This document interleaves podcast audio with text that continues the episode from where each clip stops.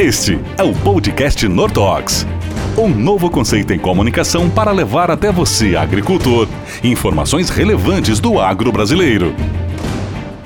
Seja muito bem-vindo a mais uma edição do nosso podcast Nortox, chegando com um tema para lá de relevante: manejo nutricional do algodão. E para falar sobre isso, claro, pessoas uh, ah, para lá de gabaritadas, um grande convidado especial, Gustavo Pazetti, o doutor Gustavo Pazetti, tem um currículo impressionante para falar sobre o assunto. Também uh, integrantes da nossa equipe de marketing, né, equipe técnica da Nortox, nosso líder de nutrição, Rafael Vilela, e nosso DM, Antônio Neto, participarão conosco desse podcast, do qual convido você a assistir, se estiver acompanhando pelas redes sociais, Instagram, Facebook, LinkedIn, ou pelo YouTube, né, que já é mais tradicional, ou se você estiver ouvindo, né, a ouvir o nosso podcast através das principais plataformas como Spotify, como o iTunes, você pode acompanhar na íntegra um bate-papo muito relevante que eu tenho certeza que você vai aprender muito, trazer,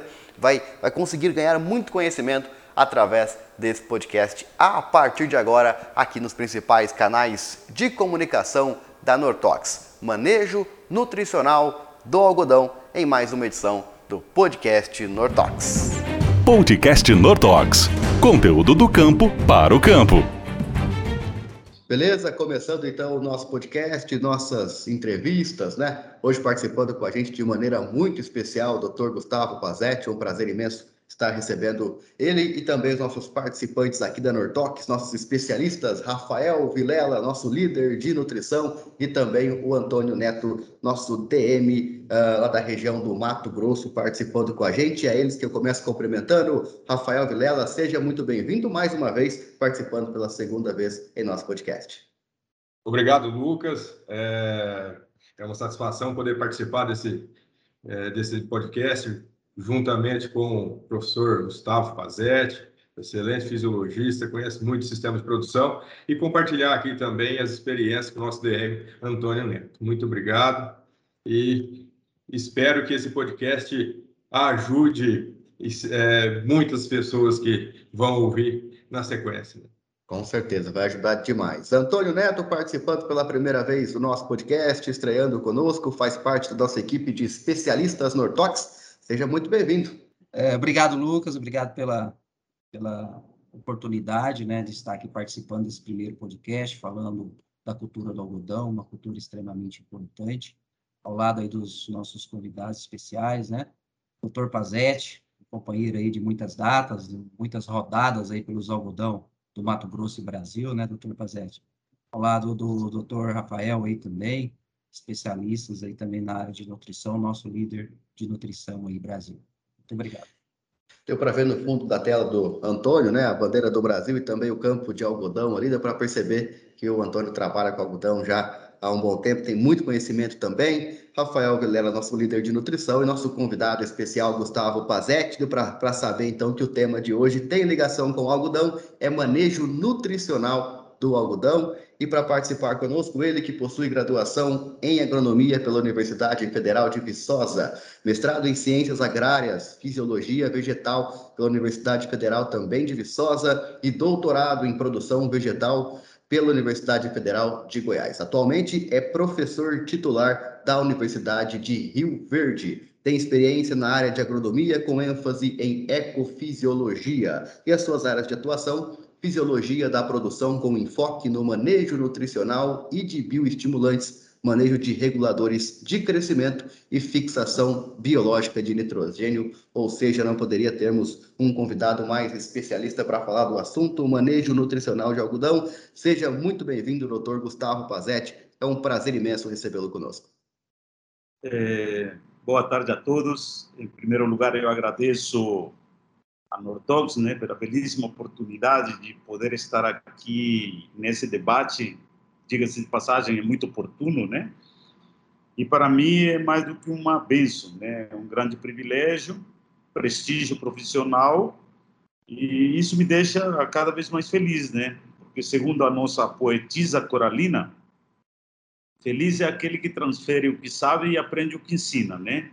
E nessa minha missão ao longo dos anos dentro da academia, eu tenho muita paixão por poder, por poder transmitir aquilo que eu tenho de conhecimento. Então, muito obrigado ao Dr. ao Antônio, né, ao Rafael, que já nos conhecemos já há algum tempo, né? E estamos aqui para esse debate que eu considero vai ser muito oportuno. Legal. Vamos falar muito de algodão, muito de nutrição, muito de agricultura para a turma do agro ficar ligada, ficar bem informada e aprender cada vez mais. Tema é técnico, deixo para os técnicos. Rafael, Antônio, fiquem à vontade para conversar com o Dr. Pazetti. Bom, professor, é, nós estamos aí no desafio, né? É, produzir mais, né? Há essa necessidade. E nós estamos passando por um momento difícil, né? Estamos aí com alta de fertilizantes, né? Ah, taxa cambial, uma crise logística, na logística marítima, né? Que está atrapalhando a, a, o fornecimento de insumos importantíssimos aqui né, para a nossa cadeia de produção. Ah, e nós necessitamos, num momento como esse, avaliar ah, de forma muito estratégica e com muito cuidado e zelo, né, o que é de fato necessário em fornecer de elementos para as nossas culturas. Né? se tratando hoje do nosso, nosso bate-papo, que é com a cultura do algodão, né, ah, na, na sua opinião, professor, né, quais são os micronutrientes mais importantes para garantir um adequado desenvolvimento da cultura uh, do algodoeiro é, e, no geral, como é a disponibilidade desses micronutrientes no solo, nas regiões onde se produz o algodão no Brasil, e quais são os cuidados que nós temos que ter em fornecer esses elementos né, ao longo do ciclo da cultura. Quando a gente faz análise de uma planta, né, a gente consegue a informação de que 90% do que existe de matéria dentro dessa planta é formado por carbono, hidrogênio e oxigênio, né? E o restante desse, dessa matéria que foi formada pela planta, 10% tudo é nutrição. Então, se efetivamente a gente deseja fazer a diferença no que diz respeito a permitir a manifestação do potencial genético produtivo, não tenha dúvida que será pela nutrição. Né? E aí há algumas, alguns aspectos interessantes no que diz respeito ao balanço nutricional. Muito bem. A sua pergunta foi focada, direcionada para os micronutrientes, né? Mas também é necessário que a gente se atente ao manejo de macronutrientes, especialmente no que diz respeito a enxofre, né? E a magnésio, porque esses dois elementos parece que andaram meio que esquecidos no manejo nutricional da, da grande maioria das propriedades, né? É, por que, que eu toco especificamente em enxofre e em magnésio? É, olha, mudou muito o, o, o, a forma como se, se, estão distribuindo os fertilizantes, a forma como está se fazendo a calagem, né? Eu sou da academia que me ensinaram de que calcário tinha que ser incorporado, né? mas quando você vai na fazenda, o que domina é logística operacional e quase sempre o calcário é feito a lanço em superfície. Quando o calcário reage com água, se forma muita quantidade de hidroxilas e esse excesso de hidroxilas acaba deslocando o sulfato, que por natureza já é muito móvel no solo. E aí nós temos o risco de estar colocando o cultivo a uma deficiência temporária inicial por enxofre em virtude desse deslocamento do sulfato. Não bastasse esse manejo com calcário, que é feito de lanço, sem incorporação, também em grande maioria das propriedades se faz muita fosfatagem a lanço. Né? E, novamente, o fosfato, pela maior avidade que ele tem de se associar à argila, acaba também deslocando o sulfato. Né? Então, muito cuidado em relação a isso. E em relação ao magnésio, é, pela quantidade de potássio que obrigatoriamente nós temos que aportar no algodoeiro, né? Nós sabemos que se utilizam grandes quantidades de nitrogênio, grandes quantidades de potássio, né? E dependendo do teor de magnésio que exista no solo, em função do aporte de potássio, nós poderemos estar estimulando ou patrocinando deficiência induzida de magnésio pelo excesso de potássio. Beleza? Agora vamos aos micronutrientes. É... Professor, e, e, só complementando, essa, essa deficiência induzida né, de magnésio pode comprometer drasticamente o desenvolvimento vegetal como um todo, né? Transporte de açúcares, produção de clorofila Sim. e uma cultura de ciclo longo que grande parte é, do seu ciclo desenrola em meses aonde ocorre um estresse hídrico, né? Algo muito comum no cerrado, né? Então, a complementação a esse elemento, não só via solo, mas também via folha, pode auxiliar demais na, na para o, o adequada, a adequada formação da planta, né? Não tenha dúvida, né? Tem diversos trabalhos, diversas pesquisas, inclusive pesquisas realizadas por nós a campo, né? É, onde a gente consegue é, levantar as informações que, mesmo após o reprodutivo, as aplicações foliares de magnésio auxiliam na redistribuição de açúcares, repercutindo positivamente no alcance de maiores tetos produtivos, né? Isso já está muito bem caracterizado para milho, para soja, e não duvido nada de que isso também traga bastante benefício para o algodão.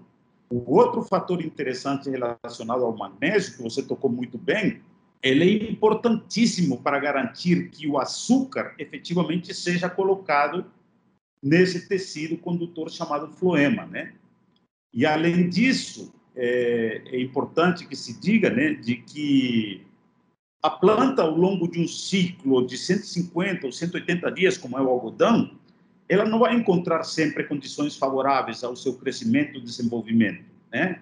Eventualmente poderão ocorrer estresses, seja por excesso de radiação ou nebulosidade, estresse hídrico, estresse térmico e até o próprio estresse químico, né? E diante da situação do estresse, a planta acaba produzindo sinais, né, que servem para ligar circuitos para ativar mecanismos de defesa.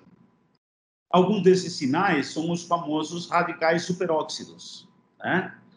Só que esses radicais superóxidos, eles têm que ter vida curta. Né? E aí, para ter vida curta, então nós temos todo o sistema de defesa da planta, superóxidos dismutases, catalases, peroxidases, que vão degradar rapidamente esses, esses radicais que, é, se se acumulam na planta, são muito nocivos. O que, que a, a informação científica nos revela? Que nós temos diversas enzimas superóxidos dismutases, algumas dependendo de manganês, outras dependendo de cobre, outras dependendo de zinco. Mas todas elas precisam de magnésio como ativador. Então, o magnésio é um elemento, além da contribuição nutricional, no sentido, por assim dizer, de forma grosseira, de atender à fome na planta, ele é importantíssimo no manejo fisiológico, no sentido de da gente obter folhas que permaneçam fisiologicamente ativas por mais tempo. Esse é um grande desafio no algodão. E isso é, é muito importante o que você está comentando, professor, porque o produtor hoje ele veio, né, há tempos construindo um perfil de solo, investiu em uma boa fosfatagem, uma boa calagem, uma boa gessagem, ele colocou bases ao longo desse perfil de solo mas nem sempre ele dá essa mesma atenção a micronutrientes, nesse caso o boro, que vai ser fundamental para formar esse ambiente radicular, né? Sem dúvida. E olha, outra coisa importantíssima, né? É, o produtor faz o calcário, claro, a gente entende para ele neutralizar a acidez ativa, mas também para é, neutralizar alumínio, né? Então, a reação do calcário com água forma hidroxila, hidroxila reage com alumínio, forma hidróxido de alumínio. Só que esse hidróxido de alumínio recém-formado, que é chamado de hidróxido de alumínio amorfo, também complexa boro. Né? Então, tem que se ter muito cuidado com o manejo de boro nessas áreas onde se faz calcário muito na véspera da semeadura do algodão.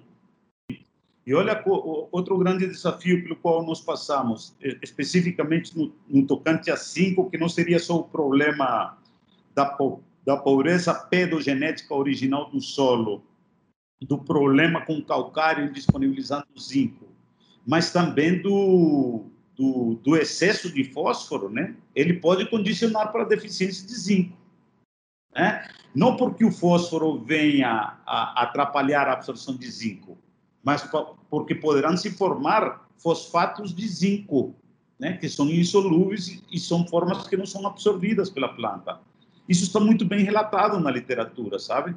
O excesso de fósforo condiciona para a deficiência de zinco. E recentemente também eu tive informação, é, e tudo isso informação científica, claro, né, de que o excesso de nitrogênio também condiciona para deficiência de cobre. E isso tem que estar muito claro na cabeça do produtor, do gerente, do consultor, porque quanto de nitrogênio obrigatoriamente nós temos que fazer no algodão para buscar aí colher 100, 110, 120 arrobas de pluma? Estamos falando de 180 pontos de N, né? quase 180 pontos de potássio.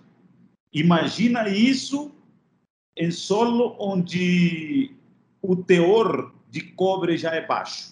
Exatamente. E é uma grande realidade nos principais polos de produção, né, professor? Ainda a gente pega Luiz Eduardo Magalhães, são áreas arenosas, né? é muito comum as análises apontarem níveis abaixo do, do que, se, que é o crítico ao desenvolvimento das plantas, né? Nós fizemos aqui na região do sudoeste de Goiás e depois, um tempo atrás, naquela região ali do PADEF, né?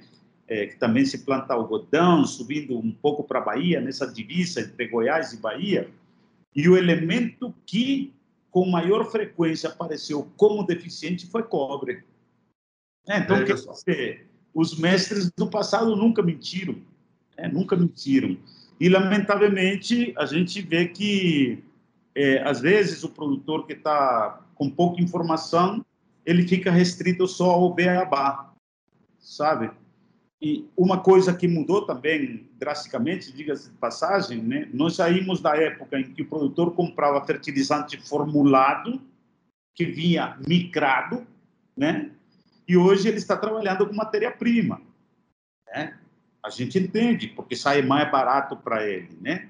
Sai mais barato ele comprar um cloreto de potássio, né? comprar um MAP, do que mandar a formular um adubo do que vem micrado.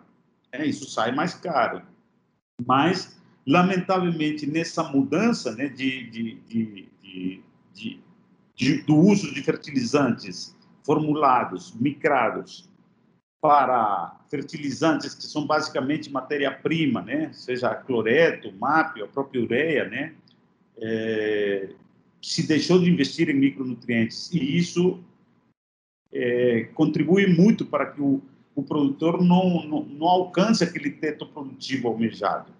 Exatamente. E, e, assim, né, professor? Avaliando a taxa de reposição de micronutrientes para a cultura, quando se, é, é, é o que é necessário para você ter boas produtividades são quantidades relativamente pequenas, né? E muitas vezes negligenciadas. Eu acho que o Antônio também pode fazer alguma complementação do que vem sendo feito no Mato Grosso, né, Tony?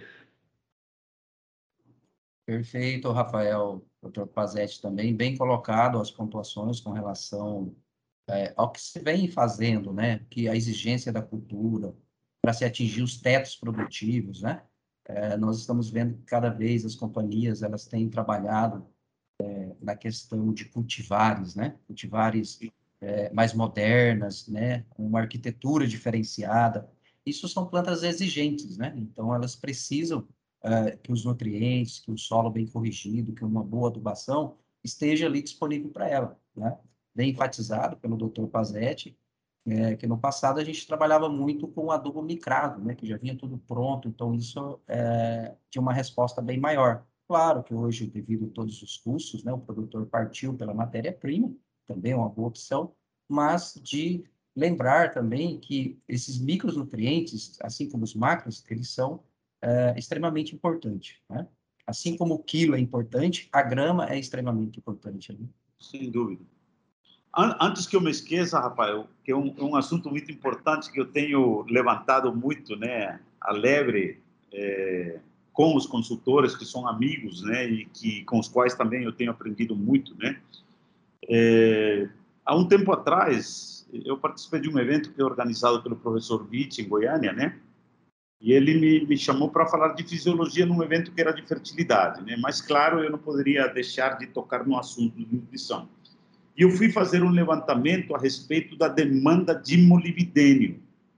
É, e o algodão acaba sendo colocado como uma planta pouco exigente em molibdênio. E isso, fisiologicamente, para mim, não entra na minha cabeça.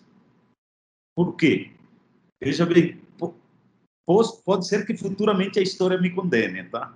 Mas não vou deixar de expor a minha ideia aqui. Nós temos uma planta com uma grande demanda por nitrogênio.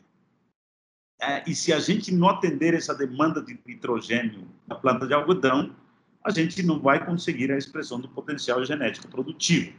Que, diga-se de passagem, como muito bem acabou de falar o Antônio hoje, genética de algodão para produzir mais hoje não é desculpa. Né? Nós temos excelentes variedades, com elevado potencial produtivo e também com elevada qualidade de fibra. Pois bem, nitrogênio é aquele elemento que, para desempenhar as suas funções na planta, não basta ser absorvido. Ele precisa ser assimilado. Exatamente. Precisa ser internamente transformado da forma inorgânica para a forma orgânica, seja aminoácido, clorofila, ácido nucleico, hormônio, não importa. Né?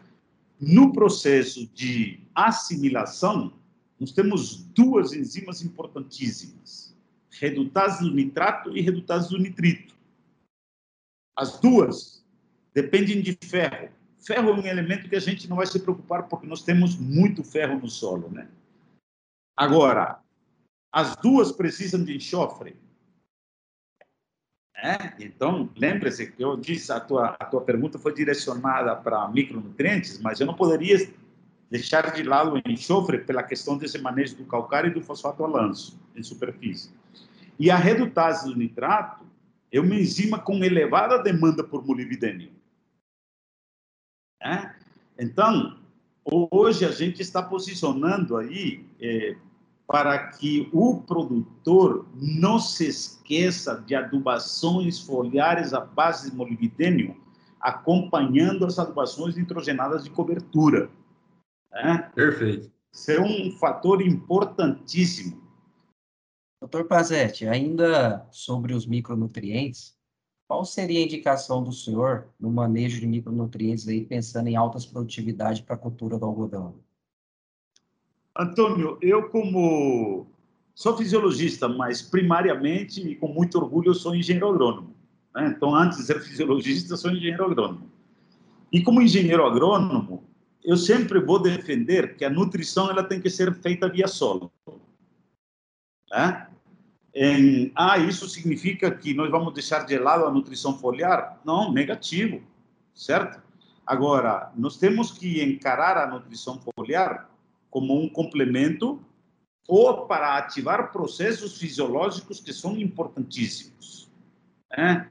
Como, por exemplo, no caso do boro, a gente evitar a produção de calose, fazer com que a planta esteja mais é, fisiologicamente preparada para sintetizar sacarose, né? No caso das adubações foliares à base de zinco, que poderão ser complementares com as adubações à base de manganês também, se a gente consegue um blend de um fertilizante foliar, né? Também são para ativar processos fisiológicos. Mas definitivamente, é, eu digo assim, né? Todos esses elementos, boro, cobre, zinco, eles têm que estar esperando pela planta. A planta não pode estar esperando por eles. Né? Então, o nutriente tem que estar lá no solo. Aí é, é, é necessário se atentar para isso. Né? E hoje é, nós temos a, a, algumas empresas comercializando algumas fontes interessantes de micronutrientes para uso via solo, mas também temos empresas com excelentes ferramentas, excelentes produtos para nós fazermos a aplicação foliar, né? E aí, efetivamente, o que, que nós temos que ter em mão para nós termos, a, por dizer assim, a maior eficiência de aproveitamento? A marcha nutricional, né?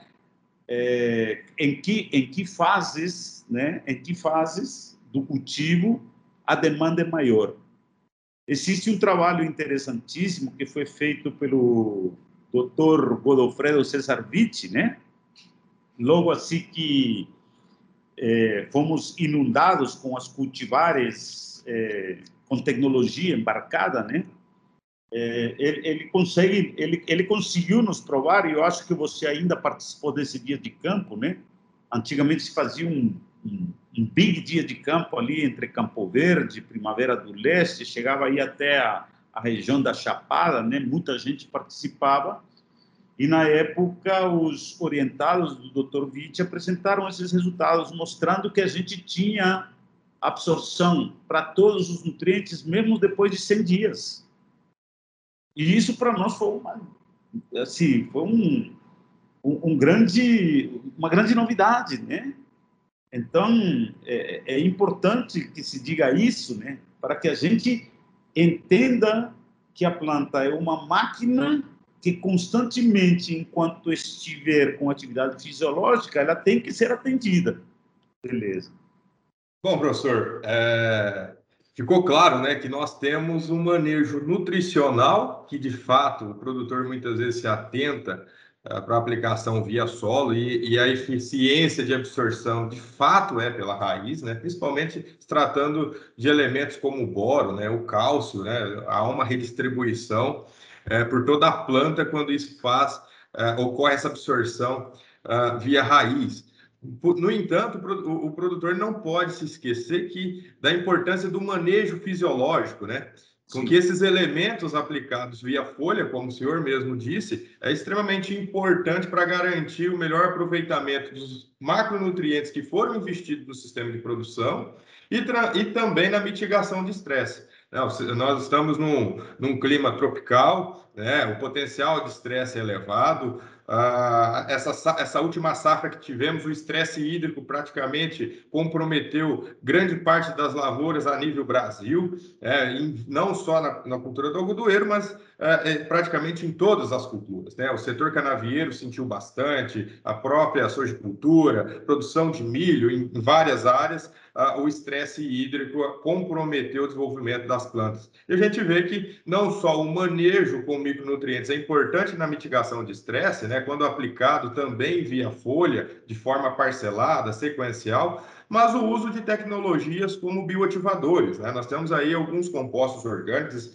extrato de algas, aminoácidos, né? A, a, a, como, por exemplo, a fucisteína, que é um elemento principal de um dos nossos, das nossas tecnologias, que pode auxiliar na osmoproteção da planta, na neutralização daqueles radicais livres que são formados, produzidos em períodos de estresse. Né? Na opinião do senhor, como que eh, esses produtos né, podem auxiliar o agricultor a obter plantas mais eficientes, mais produtivas, como pode ser trabalhado e a influência desses componentes no vegetal, professor? É, a gente também pode preparar a planta para ela estar hormonalmente melhor balanceada. Né? E aí entra em jogo, então, o papel dos bioestimulantes, ou dos bioativadores, ou dos promotores de crescimento. Não tenha dúvida. É, eu, particularmente, como fisiologista, considero que os bioestimulantes, os bioativadores, os promotores são uma estratégia fitotécnica é, muito importante por onde a gente pode fazer o diferencial, sim, com maior pegamento, maior peso e melhor qualidade de fibra. Agora, dentro do sistema de produção, o bioativador, o bioestimulante, ele não pode estar prioritariamente antes da nutrição.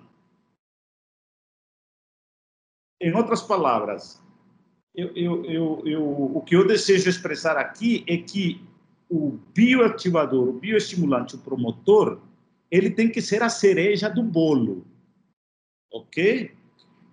De repente você está lá é, utilizando uma, vamos supor, um bioestimulante que na sua composição tenha um aminoácido, a fenilalanina, né? Que poderá resultar na síntese do ácido salicílico. ou um aminoácido diferente que ative lá a rota do ácido químico para resultar na produção de fitoalexinas. Quando você analisa a produção de fitoalexinas, ali está envolvido manganês, ali está envolvido cobre, ali está envolvido zinco. Né? Então, de que, que adianta eu é, tentar buscar é, uma agricultura mais tecnificada com o uso de bioestimulantes se ainda eu estou deficitário na nutrição? Né? O boro, por exemplo, para você ter ideia, ele é um ligador de circuitos de respostas hormonais. O boro está envolvido com o metabolismo hormonal. E aí, de que, que adianta, por exemplo, eu estar utilizando um promotor para síntese de auxina ou síntese de citocinina, na, se na síntese de auxina, por exemplo, eu tenho um problema com deficiência de zinco. Deficiência de zinco conduz à síntese do aminoácido triptofano, que é precursor imediato da síntese de auxina né? Então, ou, ou, às vezes, por exemplo, uma deficiência de cobre que pode comprometer o metabolismo dos fenóis, né? E isso resultar numa numa parede celular mais fraca porque há menor teor de lignina. Ou, esse menor teor de lignina representar um colapso no tecido xilemático porque ele está menos enrijecido e quando a planta transpira ele estrangula e aí há problema no transporte de água. Né? Então, o, o bioativador, o bioestimulante, o promotor, não tenha dúvida, são excelentes estratégias. Mas o que eu vejo é que, em algumas propriedades, essa estratégia que eu chamo de cereja de bolo está sendo colocada em cima do bolo que foi feito com farinha podre. E aí não vale, né, Rafael? Aí não vale, né? O bolo ele tem Exatamente, que ser a melhor farinha possível.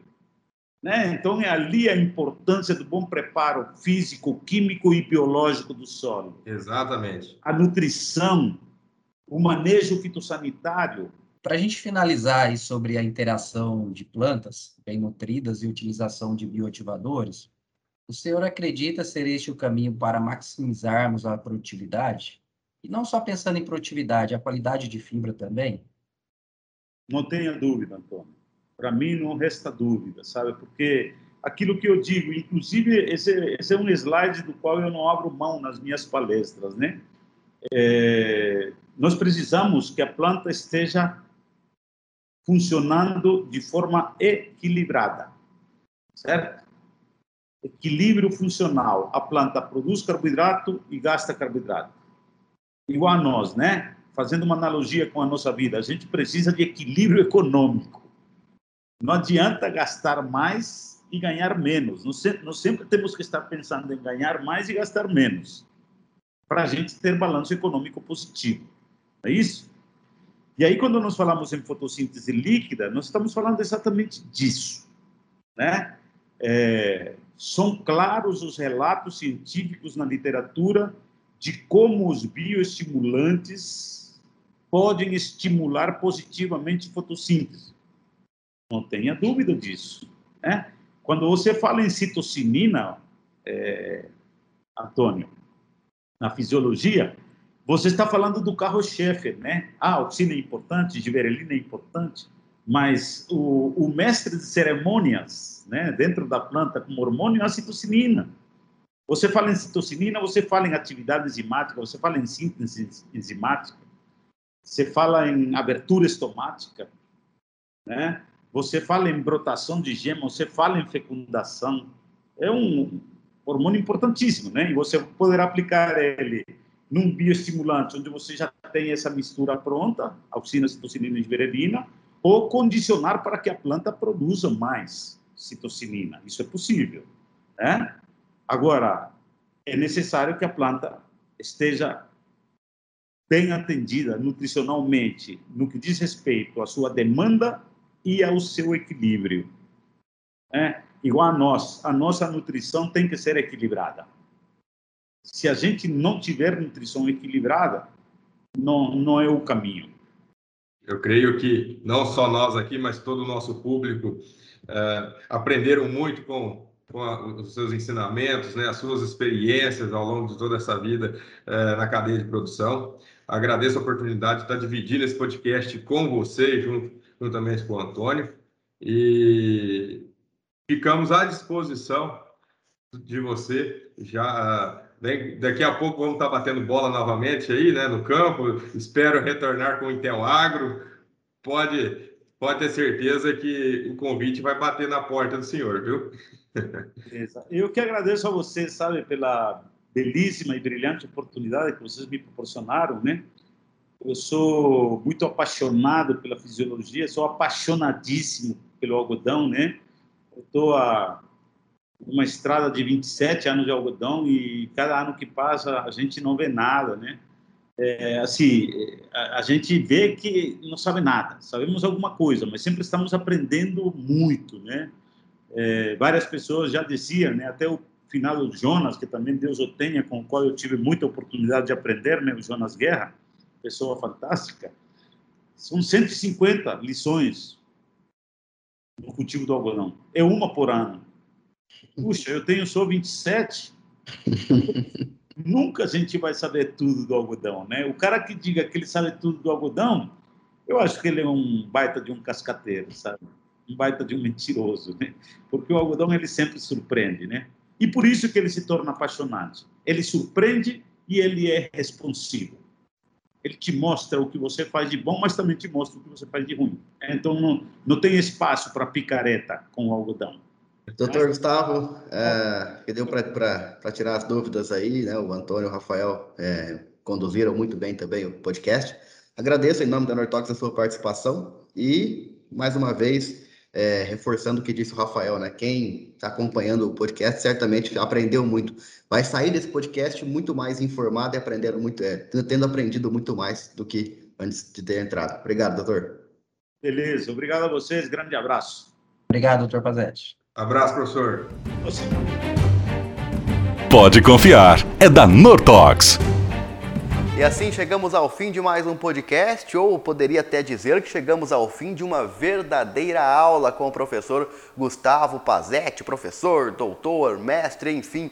O doutor Gustavo Pazetti trouxe assuntos e de uma maneira tão didática que podemos considear sim que foi uma grande aula acrescentou muito com o nosso podcast, a quem eu agradeço muito pela participação, por ter topado o convite de participar conosco. Agradeço também o Rafael Vilela, nosso líder de nutrição, e também o nosso DM Toninho, que participaram conosco e bateram bola com o professor doutor Gustavo Pazetti. E claro, se você quer acompanhar mais conteúdos do agro, você pode acessar nossos principais canais de comunicação, o YouTube, Instagram, Facebook e LinkedIn. E no nosso site já está no ar o informativo técnico, como você sabe, né? Quando sai um podcast, junto com ele tem também o um informativo técnico do assunto. Você pode acompanhar acessando agora mesmo nosso novo site, hein? www.nortox.com.br www.cultura.br.